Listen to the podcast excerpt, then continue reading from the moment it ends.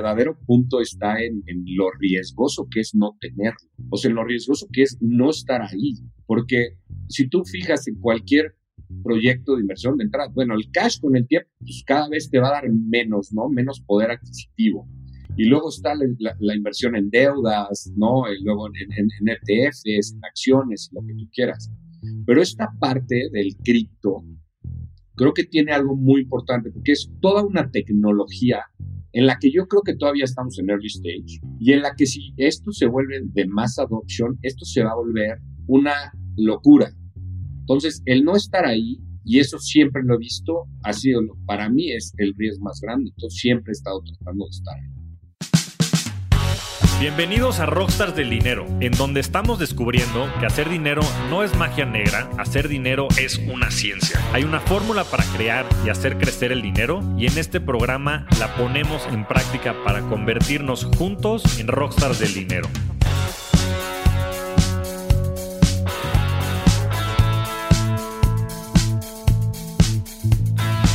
Bienvenidos a un nuevo episodio de Rockstars del Dinero. El día de hoy estoy muy emocionado porque además de que admiro mucho a la persona que está del otro lado, es uno de mis mejores amigos. Y estoy muy contento de tener a esta persona que creo que va a dejar una conversación bien, bien interesante en, este, en este episodio. Bienvenido, Luis. Javier, mil gracias, Flaquito. Qué gusto estar aquí. La verdad, estoy muy emocionado. Estoy muy emocionado de platicar contigo además en este proyecto tan padre que admiro muchísimo lo que has construido y, pues gracias por invitarme. No, yo vengo saboreando este episodio desde hace mucho tiempo. Qué bueno que por fin te animaste a venir. Creo que la gente se va a quedar con muchísimo aprendizaje porque sin duda detrás de esa persona que está del otro lado de las, de las cámaras, de los audífonos, además de una gran persona con un gran corazón, hay una gran mente que creo que va a dar mucho de qué hablar en este episodio. Pero quiero que nos platiques, mi querido Luigi, ¿de dónde viene toda esta pasión que tú tienes por aprender, toda esta curiosidad que te ha llevado a construir comunidades y a explorar latitudes muy distintas con muchísimo aprendizaje y muchísimos casos de éxito? Claro que sí. Yo vengo de la, de la parte inmobiliaria, desde chavito me he dedicado a, a la construcción y he tenido una mente muy creativa, me, encanta lo que está pasando y creo que estamos viviendo un momento increíble en la parte del, del aprendizaje digital, o sea, el acceso que tenemos a la información es impresionante y en esta parte de estar construyendo y, y algo tan terrenal, ¿no? Como es los, los tabiques, ¿no? O sea, construyes al final, haces una obra, la vendes y tienes un retorno que te da una plusvalía y a, partir de ahí, gracias a que me dieron acceso desde muy chiquito a invertir, desde muy poco, muy poco dinero, empecé a, ver lo que te capitaliza el invertir, ¿no? Porque al final trabajas y estás trabajando en, algún proyecto y, recibes tu sueldo, pero mientras no entiendas que el dinero, cuando, no, cuando lo mueves en otros lados y te está generando lana sin estar trabajando en eso, pues vas a ser esclavo de, este tiempo, ¿no? Entonces, a partir de ahí empecé yo a, crecer en otras, en otras áreas. Por ejemplo, me acuerdo perfecto en, algún momento, todo empezó en, alguna junta en la constructora donde estaban tratando de contratar a alguien para que hiciera unos renders. Y dije, no, verdad, mi chance, no, yo los hago. Entonces me, aprendí en YouTube y en foros a, hacer renders, a armar computadoras. Y a partir de ahí creé un negocio de, renders que en, en, su momento fue muy exitoso. Al final, por azares del destino, ya no, ya no lo continué porque me empecé a meter otras cosas, pero siempre he sido como este apasionado de, de aprender a través de esto, ¿no? del Internet o del acceso que tenemos a, a pues, poder ver un video, a bajar una aplicación. Me acuerdo en la pandemia, no tenía nada que hacer, me compré un piano y aprendí a tocar piano, ¿no? Con una aplicación de iPad y ahorita la verdad es que mis días han cambiado porque me bajo a, a tomar box a las 5 o 6 de la mañana y subo y toco piano y para mí es un momento de meditación, por así llamarlo, en el que me ha, me ha cambiado completamente la vida, ¿no? Porque no es nada más tocar las canciones que me sé, sino lo, lo, he agarrado como este momento de, de, crear y construir. Y eso me ha cambiado como, como el día. Y día a día trato de aprender algo más. Eso nos ha llevado a, pues, a tener pláticas también interesantes entre nosotros que nos ha, nos ha llevado a conocer Bitcoin, ¿no? Y el cripto y todo eso, y ahora el metaverso y los NFTs. Y sí, ha estado buenísimo porque hasta me ha tocado en, en esto del piano. Sé que además de que aprendiste y demás, por has roto un par de corazones. También sé que aprendiste a snowboardear en YouTube, ¿no? Siempre fue algo que me pareció extremadamente curioso, ¿no? Este, muchos ya habíamos ido a esquiar y otros temas y de repente ahí viene Luigi y, oh sorpresa, sabes snowboardear perfecto porque también lo aprendí en YouTube. Y como dices, yo creo que el concepto más interesante de todo lo que estás hablando es, es este descubrimiento que tuviste acerca del, del valor del dinero, ¿no? Porque, y del ingreso pasivo, porque si no encuentras una manera, como decías, a través de todo el negocio inmobiliario en el que estuviste y aprendiste que poner a trabajar el dinero a través de construir y a través de vender eso, esos desarrollos, pues nunca vas a ser, nunca vas a ser libre, ¿no? Siempre vas a ser esclavo de tu tiempo. Y eso junto con este aprendizaje continuo, que creo que es la mejor característica del interés compuesto, pues yo creo que te ha llevado a construir muchos de los proyectos que has hecho y, mucho el desarrollo personal que has tenido. Hoy, eh, pues tienes varios negocios, ¿no? Dentro de estos construyes, dentro de estos también tienes un coworking, también tienes temas de fondos de inversión, manejas un fondo de inversión de venture capital, un fondo de inversión de cripto, estás incursionando en, en los temas de NFTs. ¿Cómo llegaste a hacer todas estas cosas? Porque pues porque el día tiene 24 horas, ¿no? Y la realidad es que es complicado muchos de estos temas. ¿Cómo le haces para gestionar ese tiempo y para poder gestionar todos estos proyectos al mismo tiempo? Tu gran pregunta, ¿no? Porque he tenido yo siempre como, tengo una mente también distraída, entonces hay algo que me aburre y lo dejo y agarro otra cosa. Entonces como que nunca he tenido el miedo de hacer, de hacer todo. Últimamente y estos últimos años he aprendido que no es malo hacer de todo, lo que está mal es hacer todo. Entonces he aprendido a decirle que no a determinadas cosas y no nada más enfocarme en, algún proyecto principal. Una de las cosas que han cambiado en mi percepción a lo largo del tiempo es el valor que le doy al dinero. Yo en un principio nunca he sido alguien al que le da el valor al dinero, tener el coche más fregón, al contrario, o sea, si a mí me llega algo de dinero, lo reparto, lo comparto y al final es, esta parte de disfrutar y sentir. Pero pues, con el tiempo también he aprendido que las cosas que más me gustan cuestan dinero. Entonces, necesito dinero. Y una de las cosas que hago hoy en día es catalogo mis proyectos según el dinero o el retorno que me van a dar en el tiempo. Entonces, ahora diversifico un poquito la parte de decir, a ver, la construcción, por ejemplo, es, es algo que me da flujo. Me entra, me da flujo, lo uso para, para el día a día y para determinadas experiencias. Y una parte la invierto. La parte del cripto, ya no toco ese dinero durante en algún momento que tuvimos la oportunidad de, además de entrar al principio, ¿no? Porque entramos a, en 2016, 2015 a comprar Bitcoin. Yo me acuerdo del primer Bitcoin que compré, literal, creo que lo hice con un depósito de 5 mil pesos en el Oxxo. Y al final nos fue súper bien. Finales del 17, pues teníamos mucho dinero, habíamos tenido un, crecimiento de muchas X y ahí empezó yo, creo que perdí un poquito el piso y empecé a tirar otra vez este dinero desde no darle el valor que tenía.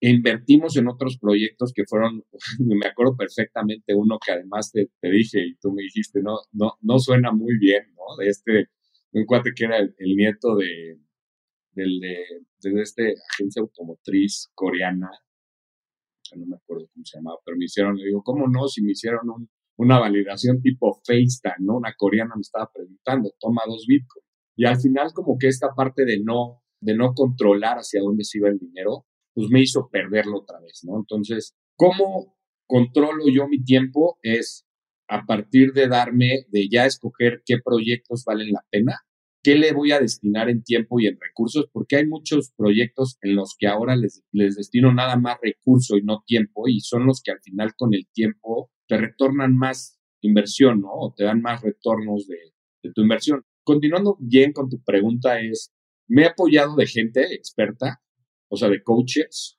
no solo profesionales, sino emocionales, en los cuales también me han ayudado a destinarle, a cuidar mi tiempo y aprender a decir que no. Porque siempre está esta parte de que no sabes decir que no. Soy un cuate que, que me cuesta muchísimo trabajo decir que no. Empecé a decir que sí más, eh, o sea, un sí ambicioso, ya sabes, como, pues, ¿cómo decir que sí? Pues, tírale, ¿no? Ya dicen que sí, pues, haces eso. Pero no, al final se vale decir que no, no hay que sentirse mal por decir que no, y creo que una de las cosas que más me ha cambiado la vida y la manera en la que trabajo y la manera en la que entro a mejores proyectos es el decir que no.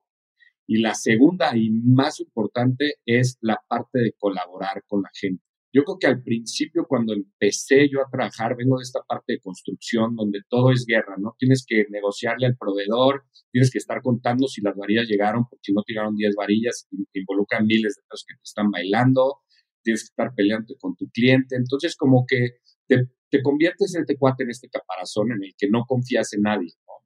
Porque crees que te van a transar. Y con el tiempo, la parte de colaborar con la gente, por ejemplo, los fondos que hemos hecho con los amigos, un proyecto nuevo que traemos con NFTs, el Búnker, ¿no? Con Basti, con Pachu.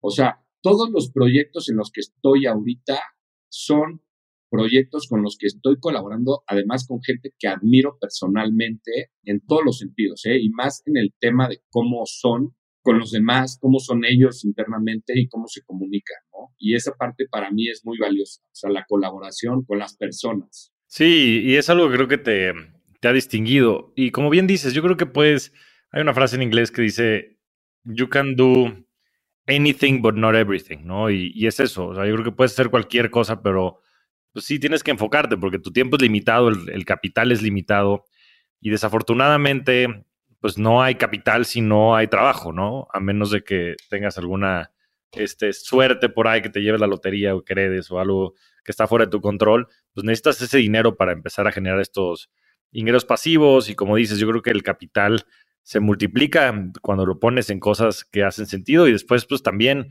es fácil de perderse, ¿no? Porque hay muchos de estos proyectos, ¿no? Y como lo decías, en, en el 2017 habían muchísimos de estos nuevos proyectos que se llamaban ICOs o Initial Coin Offerings y en algunos nos fue muy bien y en algunos otros nos fue muy mal, ¿no? Pero como todo, o se gana o se aprende. Y, y bueno, ahora, ahora entraremos un poco más a detalle de todos los temas. Pero hay algo que creo que, que siempre te ha distinguido, que es este tema de la comunidad y de la colaboración, que creo que mm, ha sido parte fundamental de tu desarrollo personal y de tu desarrollo profesional. Y el mismo coworking que tienes, que se llama El Bunker, este, mm, que la, página es bunker.vc, este, ¿no? Punto .tc. Punto .tc. True Collaboration. Exactamente, era lo que iba. Es, es True Collaboration, ¿no? Siempre el tema de colaboración ha sido un tema fundamental. Pero creo que empezó a despegar en el momento en el que entraste a Collective Academy, ¿no? Estuviste en Collective Academy, fuiste a las primeras generaciones, este, con Pato Bichara, que fue también eh, uno de los invitados del podcast eh, a principios, y creo que desde ahí te has distinguido mucho entre esa comunidad y en general en armar un network muy poderoso ahora también con Oso y con otras personas en Cracks. Y creo que has potenciado muchísimo ese valor. ¿Cómo, cómo mides tú ese valor que, se genera a través de la colaboración o, dónde lo has visto explícitamente? ¿no? Ahorita mencionabas un par de proyectos, el tema de, GOAT, el tema de, del búnker. Este, ¿En qué otros proyectos has visto que este tema de colaboración haya tenido un impacto importante en, tu retorno sobre capital, digamos? Mira, de, de entrada hay algo muy puntual es gracias a esta parte de colaborar y de, y de, y de esta comunidad y de este network, creo que el, el fondo que abrimos, que se llama Goat Capital, goat.vc, gran parte de las inversiones que tenemos ahí vienen de nuestro network y vienen, yo me acuerdo perfectamente alguien hablándome, ¿no? Pipe, oye, este, que nos abrió aquí una oportunidad de invertir en Bitso, ¿no? Oye, ¿cómo crees? A una evaluación, o sea, una veinteava parte de lo que vale ahorita, ¿no? Entonces, viendo lo puntual en ese tipo de cosas, me ha dado la oportunidad de entrar a este tipo de, de proyectos y de armarlos, ¿no? Y lo interesante no es nada más quedarnos ahí, sino que a nosotros, en, o sea, por ejemplo, en Go, hemos abiertole esta oportunidad a todos nuestros amigos, a todos los que quieran entrar ahí, ¿no? Y ese es como parte de la colaboración y parte de, todo este camino de recompensas que vas teniendo por estar conectando. Porque conectas por un lado, de este lado, capitalizas y oye, vénganse para acá y júntense porque miren lo que estamos armando y también te comparto una rebanada de este pastel, porque al final no es comerse el pastel completo. O sea, si el pastel es suficientemente grande cada quien puede poner una parte para construir un pastel más grande, la rebanada va a ser mucho más sabrosa, ¿no? Entonces, al final yo creo que esta parte de, colaborar, de tener amigos, o Collective Academy fue un hito y en mi parte profesional, o sea, desde toda la gente que conocí, Pato y Chara, ¿no? Que me lo, me, lo, mencionas tú ahorita, yo me acuerdo preguntándote, perfecto, oye, flaco, quiero estudiar una maestría, ¿cómo es? Oye, un, segundo, te contacto con este cuate, me siento con él, trae un proyecto increíble, conozco gente súper, súper picuda, me acuerdo, digo, gran parte de cómo yo cambié todo son estas clases que teníamos ahí, ¿no? Porque ellos tienen programas de, por ejemplo, las clases de negociación con Pepe. Pepe Bolaños de, de Cometa, sí. Que además también gracias al network nos dio acceso a, a invertir en su fondo, ¿no? Que tenemos también un ticket ahí en Go. Y me acuerdo perfecto toda esta parte de conocerlo a él, el acceso, aprender a hacer fondos, aprender a perder. Yo me acuerdo perfecto una plática que teníamos ahí con alguien que decía, no, pues es que ya tienes tanto dinero, no lo perdiste porque tú le metiste 10 mil pesos y ahora tienes un millón, no, güey, le metí 10 mil pesos, hoy tengo un millón, tengo un millón, ¿no? No, pero es lana del casino, bueno, como si fuera lana del casino, pues si vas a la ruleta y le pones un número y tienes 3.600 dólares, metiste 100, tienes 3.600 dólares, te puedes retirar de ahí. Y creo que una de las cosas que, que aprendimos, porque justo en Collective Academy además me tocó esta parte de la crisis cañona de perder el 90% de tu dinero en meses, ¿no? A principios del 2018, fue como aprendí a administrar y cómo he construido mejores tesis de inversión, por así decirlo, en todos los sentidos, en todos mis proyectos, no nada más en el tema de los fondos del venture capital o del fondo cripto que tenemos, ¿no? Sino también en la parte de lo de la galería de NFTs que estamos haciendo, todos los proyectos de NFTs nuevos que estamos haciendo, ¿no? Cómo vas, construyes, capitalizas y realizas. Y esta parte tan, tan interesante que dices del interés compuesto, ¿no? Porque si no haces eso, no generas ese efecto. Totalmente. Y yo creo que tienes que hacer estas relaciones ganar, ganar, ¿no? Y ahí es donde en verdad se da este interés compuesto detrás de las relaciones y, y se generan esta esta colaboración que sin duda creo que es fundamental para el crecimiento de cualquier persona y de cualquier proyecto. Ahora vamos entrándole por partes, Luigi. Vamos a empezar por Goat Capital. ¿Qué es Goat Capital? Porque ya lo he mencionado muchas veces, pero ¿qué es Goat Capital? ¿Cómo nace la idea de Goat Capital? ¿Y, cómo, y, cuál es la visión de Goat Capital? Mira, Goat, Capital es un fondo que abrimos unos cuates este, un par que han estado ya aquí en el, en el podcast. Pablo, que estuvo en el episodio 2, yo, y algunos más. Tú, yo y otros más, ¿no? Era como esta, me acuerdo perfecto, era, pues tenemos que abrir esta oportunidad, o sea, tenemos una oportunidad y un acceso a determinadas cosas que si nos juntamos, pues el, el, puñetazo va a ser más fuerte, ¿no? Entonces, pues yo creo que platicando eh, con la experiencia que tienes tú, Pablo, que es un mega rockstar para estas cosas, y yo que entre el empuje vamos a hacerlo, canales, creo que hicimos un vehículo súper padre, que además me parece que es lo más romántico del mundo. Tú sabes que soy un romántico hermano y creo que GOAT es eso, ¿no? Porque es esta parte en la que estamos, es 100% construcción de valor. Estamos, todos los que quieren estar pueden tener un pedazo de ese pastel. No tenemos carry, tenemos dos, este, dos esquemas para compartir la, para compartir, por así decirlo, un carry por cada una de las inversiones, que es un comité de inversión, que es un, los, las personas que van a llevar cada una de las inversiones que tenemos, y un pedacito a, a la persona que nos trajo el deal a la mesa, ¿no? La, la, tesis o lo que nosotros queremos hacer es darle acceso a toda nuestra comunidad o a todo nuestro grupo de inversionistas alternative assets que puedan no tener ellos por su parte solos, ¿no? Lo que puede ser, por ejemplo, nuestra inversión en Bitcoin o una, un ticket en una inversión como Cometa o en las clínicas de Reina Madre o ahora que vamos a entrar a Bridge Partners, ¿no? Entonces, es, es como, como esta creación y construcción de valor en la que nosotros le dan, nos damos la oportunidad de estar en, en, en más canastas compartiendo y fusionando nuestra, nuestro network. Sí, que Es un concepto bien interesante. El tema de activos alternativos, no se habla mucho de eso en, mi, en mi blog, en javiermtzmorodo.com. Eh, pueden encontrar un, un, artículo que hay sobre activos alternativos. Ahí hablo más a profundidad de este tema. Pero básicamente, pues es el vehículo de inversión que mejores rendimientos ha dado en los últimos 50 años. ¿no? La industria de venture capital en Estados Unidos, pues ha visto crear, crecer a todos estos grandes íconos hoy tecnológicos como, como Google y demás. Y en México y en Latinoamérica, la verdad es que no se había explotado mucho hasta mediados de la década pasada, en donde eh, empezaron todos estos nuevos fondos como DILAC, y ya tuvimos a Alejandro Luis Barroso, eh, como Nazca, que tuvimos a Héctor Sepúlveda hace unos episodios.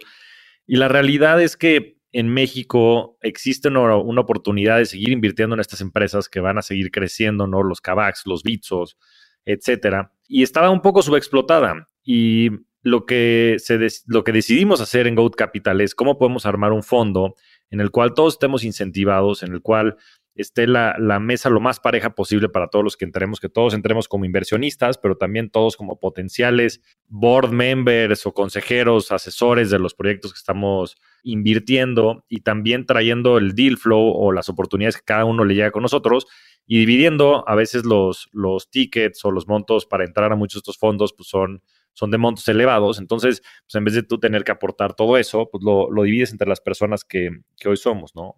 Y la idea es eso, es tener una comunidad de inversión y compartir los, los deals que tenemos y también la capacidad que tenemos dentro del equipo para poder seguir eh, generando valor de cara a los proyectos en los que invertimos, ¿no? Desde fondos hasta proyectos en lo particular, como Luis ya había mencionado uno, ¿no? Y eso pues nos ha abierto muchísimas puertas, ¿no? A múltiples temas, como dices, y a múltiples aprendizajes.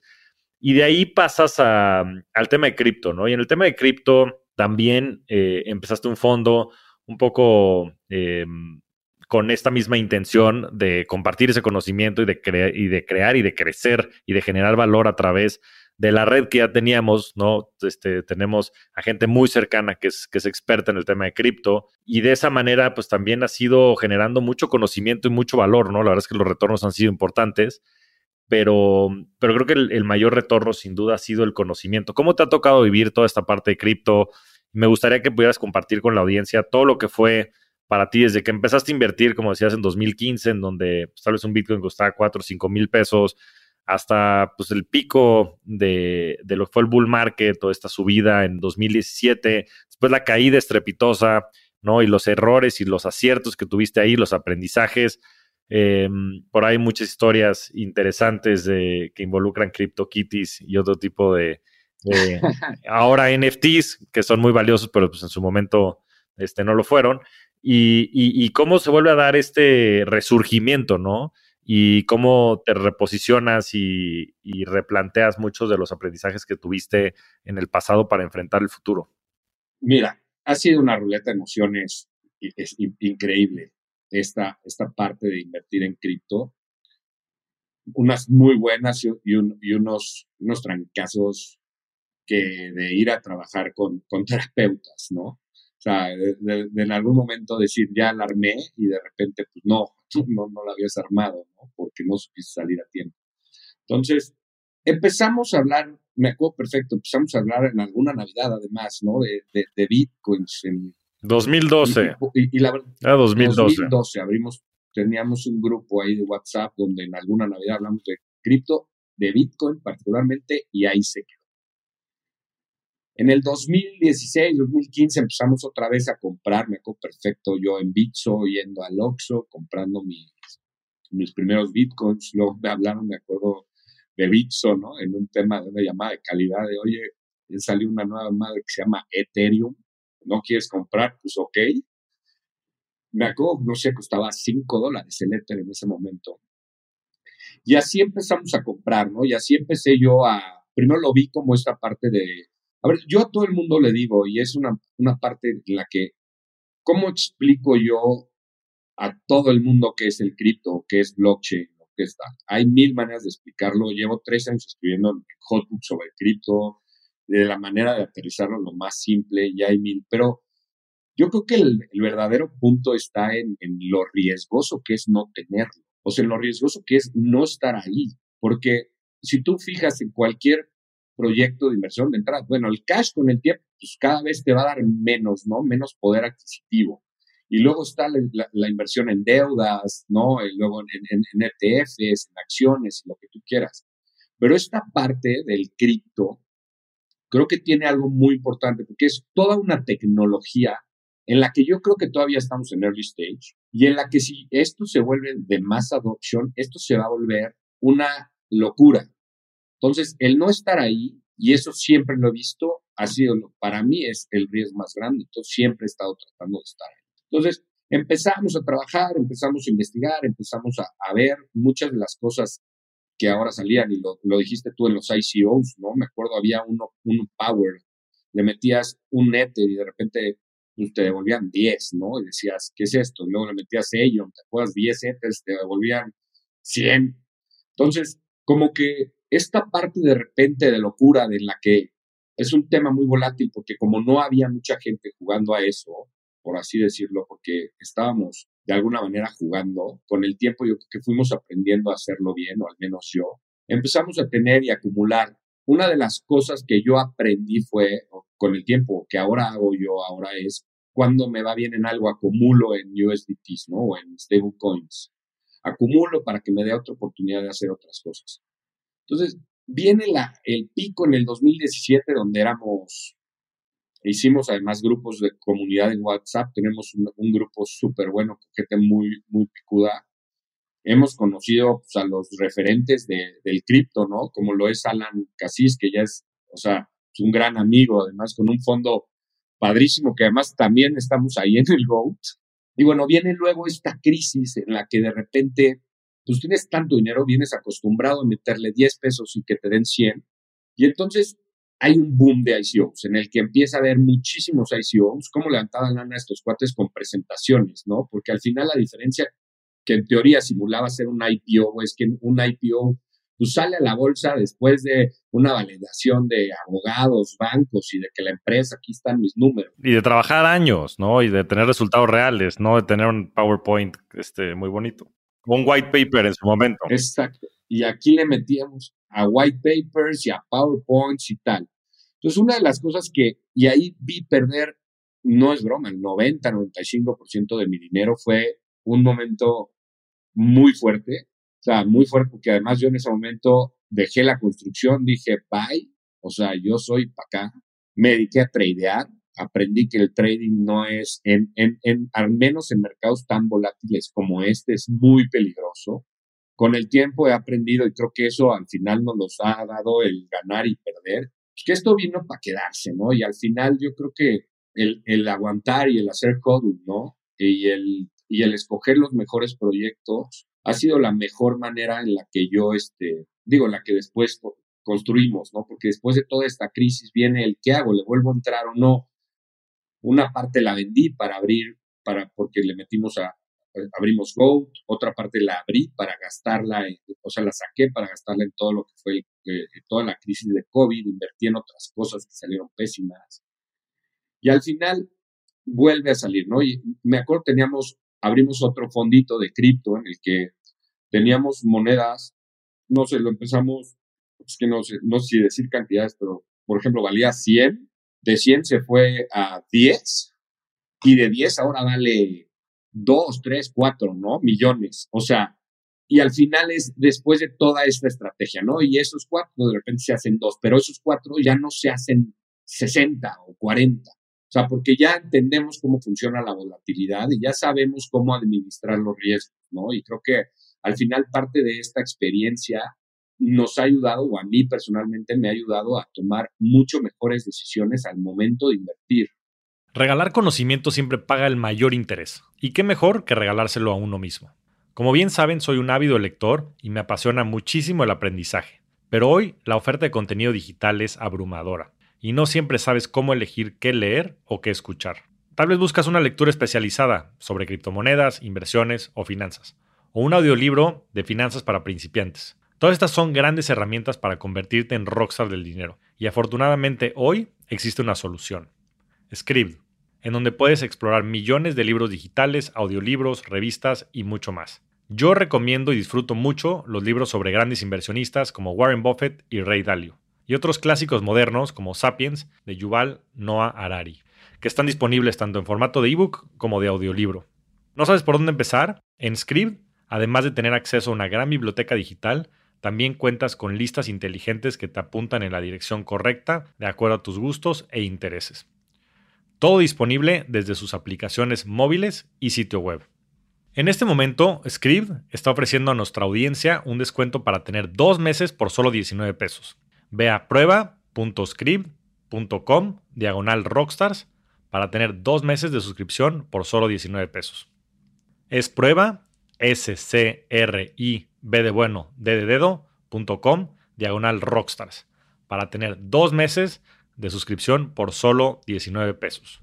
No te pierdas esta gran oportunidad. O sea, hace poco recuperé mis acciones en bolsa, por ejemplo, que también las había sacado, ¿no? Entonces ahora ya compré, pues Alibaba, Meta, este, digo, ya tengo otra vez esa parte como diversificada, ¿no? Porque ahora la parte de los NFTs, pues también te enamora, ¿no? Y te enganchas y dices, ahora quiero esto, y de repente ganas lana, pero luego se baja. Entonces, digo, al final es, es, un, es un tema de, emociones en el que no puedes ver nada de esto a corto plazo. Sí, no, y lo dijiste muy bien, ¿no? Y, o sea, me, me queda mucho la reflexión de que nothing fails like success. O sea, el verdadero crecimiento y el compounding se da a través también de aprender de, de, estos errores, ¿no? Y, y, como dices, en el 2017, pues a ti, después de todo esto, pues como todos, y de ver estas cantidades enormes de crecimiento y de dinero y demás, este, pues sí pierdes piso, ¿no? Yo creo que le ha pasado a todos. Hace poco tuvimos aquí en el programa Luis Enríquez, que también contó un poco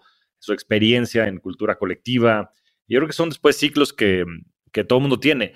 Pero la, la, realidad es que creo que lo más importante es tener después la capacidad de levantarte, ¿no? Y, y, y, para tener la capacidad de levantarte, pues obviamente se requiere tener pues mucha resiliencia y otros muchos principios y valores, pero también se requiere tener capital. Y de ahí la importancia de manejar el riesgo.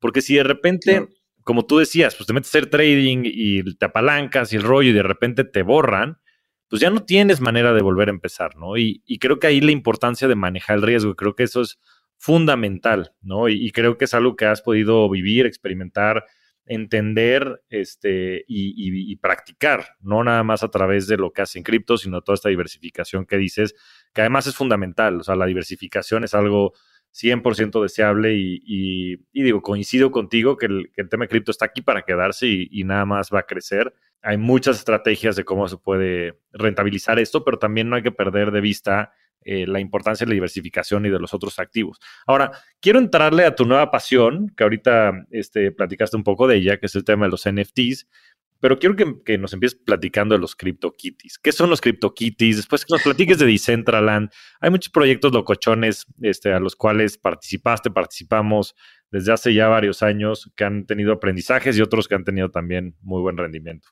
Pues mira, una de las cosas más revolucionarias de, Ethereum fue esta parte de meterle smart contracts, ¿no? Entonces, a partir de los smart contracts, salen los NFTs, que son los CRC721, que son non-fungible tokens, que quiere decir que, que, que, todos los tokens son idénticos, únicos. Por ejemplo, a diferencia del Bitcoin, ¿no? Si tú tienes un Bitcoin, yo tengo un Bitcoin, es el mismo Bitcoin, ¿no? O sea, el acceso que nos va a dar es a las mismas cosas. Esos que son fungibles, ¿no? O sea, si son idénticos, son intercambiables, son fungibles. Exactamente. Y en este caso, de los non-fungible tokens o NFTs, son únicos, tienen identidad propia y tienen, digo, ownership, ¿no? Por así decirlo. En su momento, nosotros no lo conocíamos como NFTs, eran ERC721, ¿no? Entonces, de repente, acuerdo perfecto, sale un, un tema un proyecto que se llama CryptoKitties, en donde unos muñequitos y unos gatitos estaban costando 4 o 5 ethers y costaban punto un ether, ¿no? Y pues ahí empezamos a comprar unos, hicimos un grupo de cuates de, oigan, vamos a levantar, le metimos un dineral, ethers y ethers para levantar, para comprar CryptoKitties. Y además ahí, mira, una de las cosas que creo que hicieron mal, y ahorita lo digo por qué, pero es que o sea, los que tú comprabas un CryptoKitty y lo juntabas con otro CryptoKitty, como a parearse, por así decir, y salía otro CryptoKitty con unas características particulares, ¿no? Que, que, esas características particulares eran de ese NFT. Y había CryptoKitties que decían, no, pues es el primer persa, ¿no? El primer CryptoKitty persa, yo tengo el primer CryptoKitty persa. Entonces ese pues, valía más y lo vendías. O lo ponías con otro a tener otro CryptoKitty y así me acuerdo, tuvimos cientos de CryptoKitties, todavía tenemos creo que 90 que no se venden por nada. Pero a ver, ¿por qué eso estaría, por qué estaría mal? A mí me parece que es una idea genial, ¿no? Y, y seguramente hubo mucha gente que hizo mucha lana. Claro, yo creo que la parte de ponerlos a, a pararse tan fácil hacía que el proyecto fuera menos escaso. Ya, ok, ok. y, y, y, de repente empezó a multiplicarse la cantidad. Nosotros habíamos comprado 20 y teníamos 180, ¿no? Entonces, imagínate la banda que estaba todo el día ahí. Había demasiada, demasiada inflación de CryptoKitties, demasiada inflación de CryptoKitties. Demasiada inflación de CryptoKitties, lo que hizo de repente, en algún momento empezaron a bajar, nosotros lo vendimos a tiempo, afortunadamente, le recuperamos una lana y lo metimos a otro proyecto, Lala, que al final no nos salió tan bien, pero bueno, lo metimos ahí, recuperamos una lanita, lo que sea. Pero en ese momento también le metimos a Decentraland, me acuerdo yo perfecto, ¿qué es Decentraland? ¿no? Era este, lo que ahora ya es el metaverso, ¿no? Pero pues era, oye, no, pues es que hay un plano donde hay muchos cuadritos y en una esquina este, está Las Vegas y en otra esquina están las universidades y en otra está el Fashion District y el Red Light District y hay unas plazas. Entonces tú compras un terreno que es, está, es un Second Life pero descentralizado, ¿no? Entonces, esta era la oportunidad de empezar a comprar tu tierra para eso. Y eso está súper cool porque eso tenía ya que ver con algo de gaming, ¿no? Y la industria del gaming es súper valiosa. Y es, e, e, era esta parte de decir, es cripto, gaming, real estate, ¿no? A mi ahijada cuando nació le compré un terrenito ahí que hoy vale 30 veces más, ¿no? De, de Su ahijada, su ahijada es mi hija, por cierto, es mi compadre. Su ahijada es mi hija. Es terrateniente de Decentraland. Y me acuerdo, yo creo que eso fue uno de los grandes aciertos que tuvimos, ¿no? Porque como perdimos en, en la parte de CryptoKitty, no fue muy bien en la parte de, de Decentraland. Y fuimos comprando terrenos muy bien ubicados, luego le dijimos a nuestro cuate, levantamos lana y compramos más. En esta subasta tipo holandesa, o sea, increíble que me acuerdo Navidad, yo saliéndome, viendo el Discord, ¿no? De cómo está, empezaron en 60 mil manas, ¿no? Eh, manas es la moneda, es, una criptomoneda que, que pueden comprar en Bitso, ¿no? Que es, es, es la, la criptomoneda de intercambio de Decentraland y lo que compramos nosotros los terrenos son states o parcels, que son NFTs. El proyecto sacó a la venta en dos subastas los NFTs o los predios o las parcelas. La primera subasta, ahí sí que no entramos, y la segunda subasta que fue por ahí de una Navidad. Yo me acuerdo perfectamente estando en una Navidad viendo el Discord, cómo iban bajando los precios y cómo se iban vendiendo las parcelas. Entonces, cómo iba bajando la, la, oferta, subía la demanda y conforme cada, no me acuerdo cada de qué determinado tiempo bajaba tanto el precio de esto. Y eso nos dio la oportunidad de estar ahí, salí, compramos terrenos juntos, tenemos varios terrenos, dos terrenos particularmente muy grandes, que pues, en metros cuadrados superan los 5.000, 7.000 metros cuadrados, donde puedes hacer lo que quieras. Y además es, un proyecto increíble, ¿no? Porque parte de todo lo importante de Centraland es la parte de la comunidad. Y la comunidad ahí es muy fuerte. La comunidad además toma decisiones. O sea, porque antes no se podían fusionar los, los, terrenos, luego se pueden fusionar los terrenos, pero además cuando ahora ya tienes determinados terrenos, el uso de suelo de construir algo ahí cambia. Y digo, sé que mucha gente ahorita está diciendo de qué está hablando, ¿no? Pero pues al final la idea de este proyecto es que te pongas unos lentes, entres, y puedas jugar casinos, ¿no? Puedas apostar, puedas ver un concierto, puedas este, tomar una clase de zumba, tomar una, una, una, lectura de una universidad de lo que tú quieras.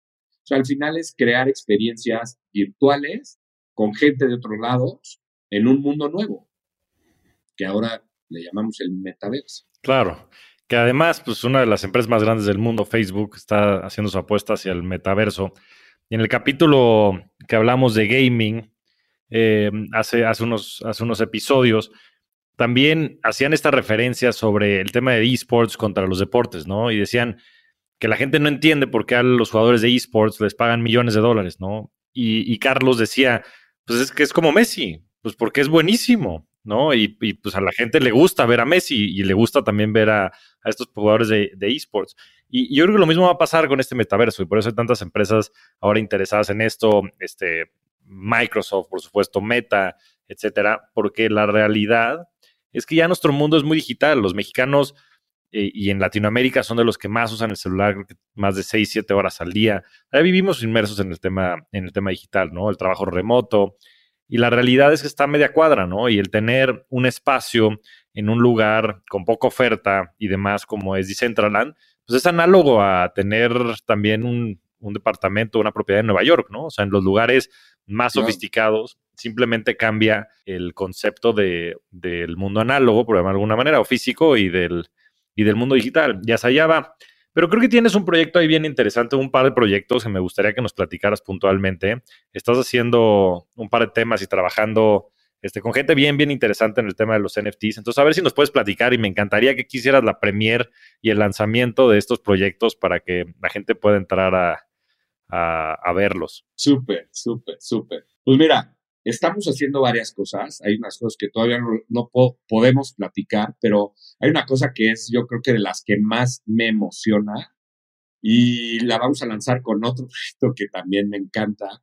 Mira, en Master, eh, aquí con el oso trabajo justo en Mastermind he conocido a gente increíble y es otra vez como esta parte de la comunidad, ¿no? Y del networking. Conocí a Gerardo Gaya, que, que lleva esta fundación que se llama Iluminemos por el Autismo. Y platicando de, qué podemos hacer y cómo podemos apoyarlos y cómo nos podemos apoyar, cómo se pueden ellos apoyar de, de la gente, pues decidimos lanzar un proyecto de NFTs, pero está increíble. Vamos a hacer, son varias etapas. La verdad es un proyecto que va a construir muchísimo valor. O sea, es toda una cadena en la que queremos dar recompensas a cada una de las personas que tienen estos NFTs. Vamos a sacar la primera, el mes de abril es el, mes del autismo. El mes de abril vamos a lanzar este proyecto. Vamos a, a mintear, la gente va a mintear cada uno de, los NFTs. Vamos a sacar nada más, no son muchos NFTs, son menos de, de mil NFTs. La idea es realmente empezar a darle acceso a, primero a la fundación a, a, tener este capital y a la gente a poder apoyar a las fundaciones a través de los NFTs pero estamos construyendo toda una experiencia a través de eso, en la que los NFTs van a tener, por ejemplo, posibilidad de becas, ¿no? O posibilidad de entrar a estadios, o posibilidad de ganar playeras. O sea, es, toda una experiencia que, que creo que es un win-win y como tú lo dijiste muy bien hace rato, para todos, ¿no? Para el que va a donar, para los que reciben, pues es una oportunidad increíble y, y pues para, para la gente que recibe esa lana después, ¿no? Esto lo vamos a hacer y lo estamos haciendo a través de un proyecto que estoy lanzando que, me encanta y súper emocionante porque, mira, es una galería. La vamos a poner en Decentraland. Es la galería se llama 50132, que es, son las coordenadas del terreno. La página es 50132.xyz o 50132.nft. Y lo que estamos haciendo ahí es, estamos asociados eh, con Geo Arozarena, que es una crack en la parte del arte, la verdad es una curadora increíble, y con Alberto González, ¿no? Que, tiene una experiencia brutal en el tema de VR y, gaming y, y temas digitales. Y lo que estamos haciendo es construir un proyecto, vamos a hacer una galería de arte digital ahí, donde tengamos la galería, donde nosotros lancemos los proyectos ya curados, o sea, darle acceso a la gente que no tenga que estar especulando qué proyectos son los buenos o cuáles son los o, cuáles no. Acercarle y darle la oportunidad a los artistas mexicanos a ayudarlos a entrar en este mundo. Y queremos hacer colaboraciones de todo tipo y lanzamientos y así, ¿no? Por ejemplo, el proyecto en el metaverso va a tener una galería, va a tener un foro, va a tener unos parques. Entonces ahí vamos también nosotros a ir acumulando NFTs para la misma galería. Entonces, la misma galería, tú puedes invertir en la galería de un token, que tú quieras, en el que eres ya parte como de este fondo de, arte. Entonces, vamos a hacer toda una experiencia en el que los NFTs de, de, determinado artista tengan acceso a otro. Hay un proyecto padrísimo que estamos lanzando que va a tener muchísimo tema de, yo no sé si llamarlo gaming, pero es una historia que se va a ir construyendo. O sea, el artista va, vamos a sacar una obra de arte y con el tiempo se va a ir construyendo la historia de un personaje. O sea, está increíble, es un artista mexicano. Creo que estamos tratando de hacer y de, crear valor. Yo creo que nos va a ir muy bien. ¿Por qué? Porque estamos construyendo valor y lo único que nos importa es realmente la comunidad y le estamos dando acceso a la gente a tener esta, esta parte, ¿no? Y, y digo, estoy sumamente emocionado por ese proyecto pues sí, que entre la gente, que entre la gente 50-132.xyz, 50-132.nfts. No se lo pierdan. Luis, ¿cuáles son tus redes sociales? Ahorita vamos a pasar las, a, las preguntas rápidas, pero para que le a la gente dónde te puedes seguir, también mencionaste lo de Hotbook, ¿dónde te puede encontrar la gente? Sí, mira, no subo muchos posts, pero subo muchos stories. Me pueden seguir en Instagram en Luis X Adame. Es este, la X es, digo, me encantaría decirlo porque la X es, es este símbolo de mayor igual, mayor que, menor que, en el que combina y conecta esta parte del, presente y el futuro, que es tu nombre, y el, y el pasado, ¿no? Que es tu apellido y quién eres. Entonces, a partir de ahí decidí ponerle Luis X Adame, que, que la X realmente son estas, estos dos, dos símbolos juntos, ¿no? El, el mayor que y el menor que. Estoy en, en Twitter igual, y digo, me pueden leer cada vez que vean una hot book y darme su feedback. Cada, cada mes escribo ahí, llevo tres años escribiendo, escribo cosas de cripto muy amigables, la verdad, muy, muy, muy amigables, pero cosas muy, muy interesantes, ¿no? He hablado de, de, de manas, tres años, ¿no? He, comparado el Bitcoin con, como reserva de valor con el oro. Entonces, digo, son cosas que, que me apasionan me apasiona, ¿verdad? Me apasiona escribir, me apasiona compartir. Otro de los proyectos que vamos a avanzar en la galería es este con Rodrigo Palma. Tiene unas fotos increíbles que sacó en México del COVID. O sea, en México, en la época, digo, en esta etapa, yo, no sé decirle el COVID, ¿no? Pero en la parte donde nos tenían en cuarentena. Sí. Son toda la ciudad, el metro, todo esto vacío y estamos construyendo a partir de ahí una historia. Cada una de las, de las fotos tiene una frase y al final construyen una historia. Entonces está, está padrísimo ese proyecto. Y que te sigan, ¿no? Eres, es muy divertido. Síganlo, sobre todo en Instagram, se van a divertir mucho. Este, Luis, vamos a las preguntas rápidas. La primera es, ¿cuál es tu libro favorito?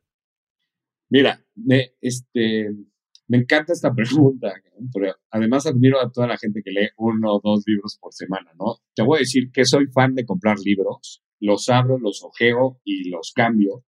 Pero te voy a decir que sí libros he leído y me encanta, ¿no? El Señor de los Anillos me fascina, me envuelve, o sea, me encanta meterme ahí y, leerlo. Hay un libro que me fascina que se llama Freedom from the Known de Krishnamurti. Excelente. Creo que es, definitivamente es, es, mi libro favorito, lo leo cada vez que tengo algo, o sea, es filosofía pura, es, es una manera de conectar contigo que, que, que es increíble y otro libro que, creo que todo el mundo debería de leer, digo, ya no lo platiqué, pero en verano me eché unos meses sin alcohol, varios meses, este, y no lo decidí hacer nada más así solo, sino que lo hice con, con, ayuda, ¿no? De terapeutas que venían de, de, de estas instituciones de adicciones. Y uno de los libros, me encantó leer sobre todo, todas adicciones, todo, uno de los libros que, que, fue muy importante para mí es este libro del pensamiento adictivo, llama Tversky.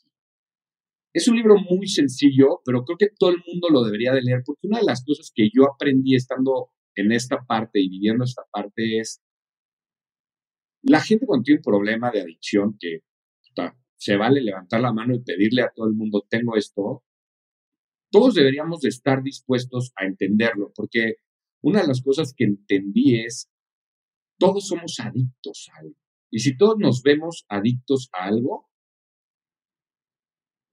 como sociedad, como comunidad y todo, va a ser muy fácil apoyar a los que realmente estén, estén o estemos teniendo algún problema, ¿no? Esos libros y, y, todo lo que sea de Daniel Kahneman, hermano, que es toda esta parte que me ha servido muchísimo de Behavioral Economics, cómo tomar decisiones, del nuevo último libro de Noise. Muchos de me los has compartido, el de Krishnamurti, este, me ha regalado un par de libros de los de Kahneman.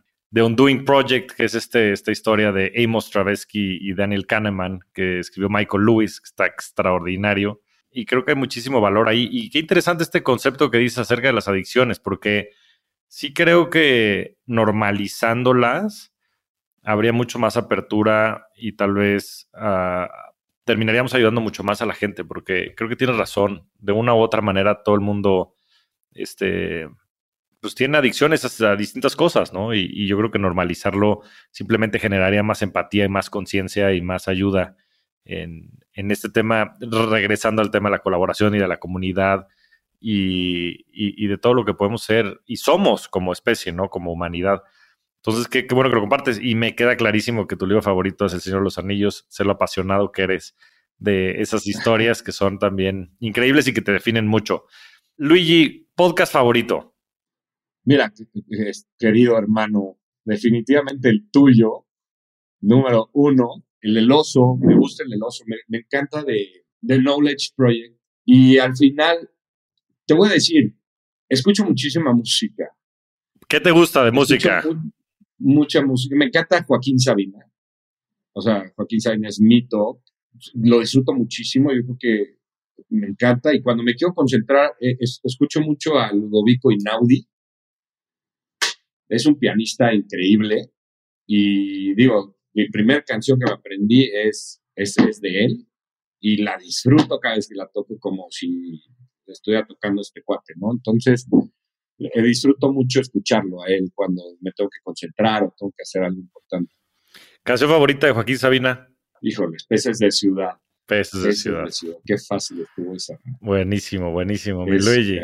Oye, a ver, esta va a estar interesante. ¿Cómo se ve tu portafolio de inversiones? Platícanos cuánto tienes en cripto, cuánto tienes en acciones, en bolsa, en este cash, etcétera. 70% en cripto. Y dentro de cripto, de ese 70%, ¿cómo está distribuido ese 70%? Mira, tengo, yo creo que le calculo un 40% entre Bitcoin y Ethereum yo creo que estoy más tirado a Ether, me encanta Ether y más, lo tengo stakeado en, la, para la red 2.0, en donde me empezaron a pagar además 20% anuales, ya bajó, creo que ya está como por ahí del 6.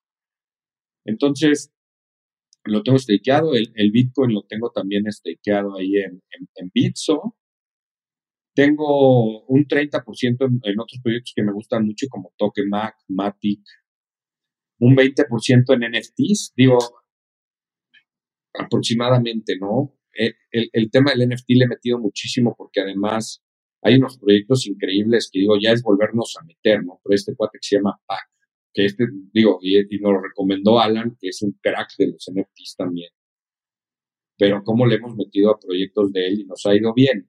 Y yo creo que tengo un 10% en en lo denominado shitcoins, ¿no? Que luego de, repente de ahí nos salen unas, unos megatiros, ¿no? Que, que, que son todos estos, estas monedas que van saliendo en las que pues voy... Hiciste un dinero, no, hiciste un dineral en Shiba, ¿no? En su momento.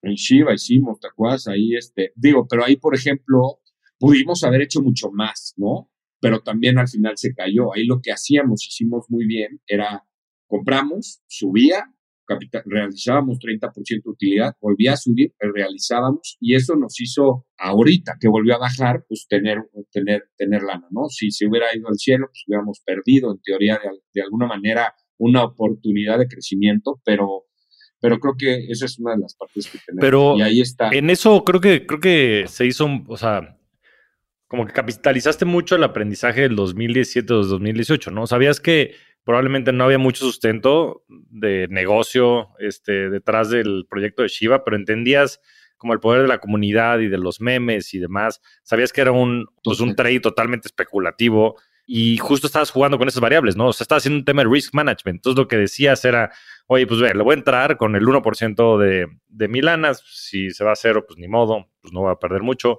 Y voy a irle cobrando en función de que vaya este, subiendo, ¿no? Y eso lo que hacías y lo hacías sistemáticamente. Y creo que esa es la manera de, aprovechar el riesgo, ¿no? Como dicen, el mayor riesgo es no arriesgarse, pero creo que hay de riesgos a riesgos, ¿no? Y creo que lo, lo has podido capitalizar muy bien. Sí. no, totalmente. Perdón. No, no, dale, dale, mi Luigi, síguele. Este, sí, no, totalmente. Y esta parte justo, ¿no? De, de, ver qué, qué está pasando en, con la comunidad. Por ejemplo, pues ve lo que pasa con Dodge. Al final, pues Dodge era un meme, ¿no? Y luego sale Elon Musk y le da esta validez que, que en teoría tiene. Y pues tienes de dos, o decir esto no sirve, o, o decir, bueno, pues la gente le está dando el valor, me voy a montar con este porcentaje para ver qué pasa, ¿no? Y para estar también en esta, en, esta parte de diversificación dentro de cada uno de los, de los proyectos. Este, y esa es la parte de, de, cripto. Luego tengo, yo creo que un 10% en real estate. Yo, digo, yo tuve toda mi lana al principio en real estate y así fue como, como empecé a hacer lana y digo, pues, con retornos ahí de 20 anual, 30. Luego conoces estos retornos y cómo diversificas y al final pues, sí te, te quedas como de por qué tengo real estate, ¿no? Pero pues, creo que vale la pena tenerlo, no lo, no lo voy a perder y es parte de esta diversificación. Y tengo pues, muy poquito, ¿no? Y lo único que voy haciendo de real estate es más bien pues, tratar de construir, que alguien nos aporte un terreno, tratar de desarrollar algo y ir ganando de la lana, eso, pero no, no, no le meto más inversión que la que ya está ahí. Y luego tengo yo creo que el otro 20% en, en Venture Capital, que es pues, casi nuestro fondo y otros, y otros fondos en los que estamos. Y este, y en acciones. En acciones tengo, tengo la mitad mexicana y la mitad... Gringas chinas, ¿no habéis dicho Alibaba, este, Meta? ¿Alguna otra? Este, Google, Apple. Buenísimo. sí, pues las, las, las que están redefiniendo al mundo. Oye, mi Luigi, pues la última pregunta que le hago a todos y me interesa mucho saber esta respuesta por el cariño que te tengo y la admiración, es ¿cuál ha sido tu, tu mejor inversión? Y esto es en el más amplio sentido de la palabra. Mira, te voy a contestar dos cosas. Mira, la primera y en el más amplio sentido de la palabra, como lo dices tú, definitivamente ha sido invertir en, en mis amigos y en las relaciones.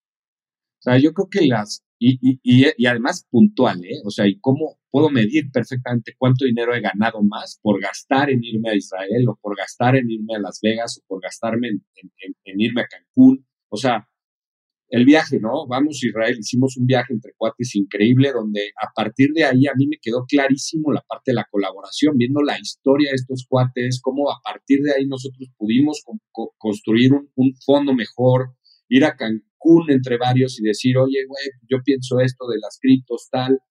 Em, al final yo creo que las relaciones son las que te construyen valor en todos los sentidos. Y, cuando lo haces disfrutando y lo haces sintiendo con gente, o sea, con gente que, que además de admirar quieres, todo fluye mucho más y todo fluye mucho mejor. Entonces, definitivamente mis, mis mejores inversiones son esos gastos, ¿no? Porque he platicado con mucha gente que me dice, ¿cómo te vas a gastar ir ahí si ya fuiste, ¿verdad? ¿Por qué no lo inviertes? Pues, al final es esto, ¿no? Me acuerdo perfecto cuando fue, oye, ¿para qué conocer Europa? El backpack, ¿no? Ayuda, Oye, no, mejor te compro un coche, ¿para qué vas a gastar el dinero ahí? Al final, escoge, viaje, ¿no? Y a partir de ahí es, ha sido mi vida, este tema de sacrificar todo por, por las experiencias de los viajes. No me interesa tener el mejor coche aquí, no me interesa tener, ¿sabes? Mientras tenga yo la oportunidad, o sea, de, de, disfrutar eso, de estar en los mejores restaurantes o en los mejores antros o en los mejores momentos con mis amigos, con la gente que quiero, es yo creo que la de las mejores inversiones que he hecho. Y, y digo, me lo preguntaste hace rato, ¿no? Y lo sacaste a la mesa. Es esta parte de Collective Academy. O sea, el haber hecho una inversión que además es mínima por todo lo que te ofrecen estos cuates, definitivamente ha sido mis mejores inversiones. ¿Por qué? Porque conocí a Pato, a Pepe, a Fajardo, a Joe Light, o sea, conocí a gente increíble con la que he construido muchísimas cosas, ¿no? Me dieron acceso a toda esta parte de, O sea, me encanta porque nada más como para poner un poquito de contexto lo que es Collective Academy es, es, un programa que es una maestría en donde te, te, traen proyectos o te traen clases o contenido de universidades del Ivy League o esta clase de negociación, o eran casos de Harvard, de HBS, liderados por referentes o profesionistas muy cañones en, en, México, ¿no? Entonces, te aterrizaban perfecto. Y creo que a partir de ahí viene toda esta parte de, de seguir construyendo la comunidad. Hoy, Masters Mind, ¿no? Del oso, que llevo escasos dos o tres meses y también ha sido mis mejores inversiones. O sea, lo que las personas que estoy conociendo, ¿no? Gerardo, Arturo Lomelí, un mega crack que también hizo un podcast ahí con el oso, Humberto Herrera, ¿no? Y este, cómo al final estas inversiones que haces por, por aprender un poquito más te dan tanto, ¿no? Y eso es definitivamente mis, mis mejores inversiones y a partir de los cuales yo he construido más valor, no nada más emocional, sino también económico. Pues qué gran respuesta, mi querido Luigi. Eh, no dejas de sorprenderme. La verdad, creo que resumiste muy bien en estas, en estas dos inversiones mucho de lo que eres, ¿no? Desde el tema de la curiosidad que te llevó a hacer Collective Academy, pasando por el tema de la comunidad y de las relaciones y la importancia que eso tiene, pues en el mundo en el que vivimos, pero sobre todo para ti puntualmente, ¿no? Yéndonos al tema de las amistades, que sé que para ti los amigos son familia, y me consta. Por último, el tema de, las experiencias, porque al final del día creo que es algo que no se habla mucho y que no he hablado mucho en este programa, porque pareciera que invertir en experiencias es gastar, cuando eso es lo que es realmente vivir. Y como bien dice la canción del Atlético de Madrid, que esta no sé si sabe Sabina, pero qué manera de subir y bajar de las nubes, qué manera de vivir, qué manera de sufrir. Eso, de eso también. Qué manera de sentir. Qué manera de sentir. Sí, sí, de Sabina. De eso, de eso trata la vida también. Y esa, la vida y las experiencias y compartirla con amigos como tú, es sin duda la mejor inversión. Mi querido Luigi, te quiero mucho, hermanito. Eres un rockstar del dinero. te agradezco muchísimo, muchísimo, muchísimo esta oportunidad. Gracias por estar en este programa. Te mando un fuerte abrazo, mi Luigi. Muchas gracias a todos. Nos vemos semana a semana en este espacio para convertirnos juntos en rockstars del dinero.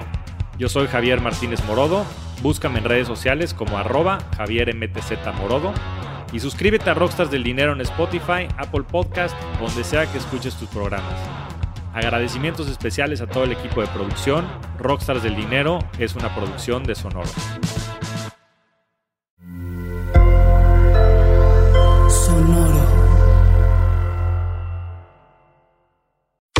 Cuéntame de economía. Nueva temporada. Nuevas voces. Cuéntame de economía. podcast que hará tu vida financiera más sencilla. Sencilla. Si tú eres de los que no sabe cómo ahorrar, qué subió de precio y por qué, cómo sacar un crédito o cómo entender el Temec, Cuéntame de economía es para ti. Aquí te lo contamos sencillo y a la carta. Cuéntame de economía para que la economía y el dinero no te hagan sufrir. Un episodio nuevo cada lunes en todas las plataformas de podcast y el canal de YouTube de Expansión.